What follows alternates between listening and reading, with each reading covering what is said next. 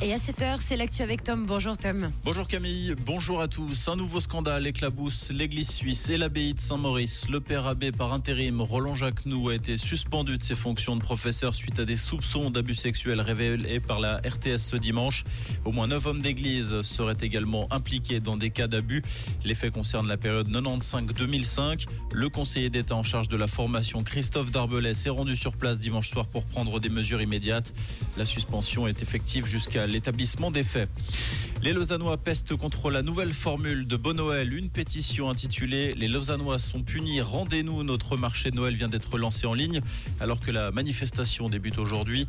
Les pétitionnaires dénoncent les horaires réduits, la baisse du nombre de stands et la suppression de la silent party de la Saint-Sylvestre.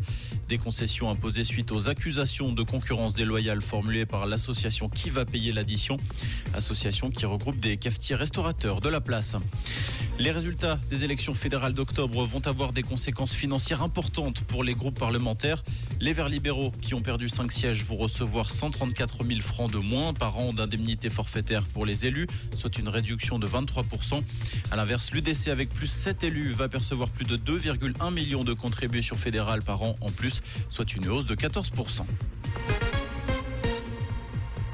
Les pourparlers s'accélèrent entre Israël et le Hamas pour une libération des otages à Gaza et un accord de trêve. C'est ce qu'a annoncé le chef du Hamas. Un accord sous l'égide du Qatar et des États-Unis prévoyant la libération de 50 otages contre une pause des opérations militaires de 4 à 5 jours pourrait être repassé ces prochaines heures. Actuellement, 240 otages israéliens sont détenus par le Hamas. Ce procès XXL en Italie, plus de 200 personnes liées à la mafia de Grandghetta ont été condamnées hier à des peines allant jusqu'à 30 années de réclusion. Au total, le parquet avait requis près de 5000 années de prison pour meurtre, association mafieuse, trafic de drogue, extorsion, usure et blanchiment d'argent sale. 131 personnes ont été acquittées. Le tableau des phases finales de l'Euro 2024 se précise. L'Italie, la République tchèque et la Slovénie se sont qualifiés hier. Rappelons que la Suisse a assuré sa qualification samedi. Elle jouera son dernier match ce soir face à la Roumanie.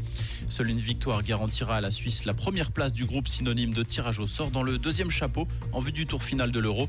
Coup d'envoi à 20h45 à Bucarest.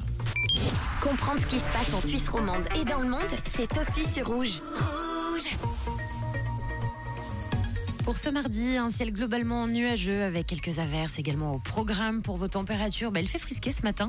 Pensez à bien vous couvrir pour ne pas avoir trop froid et n'oubliez pas le parapluie.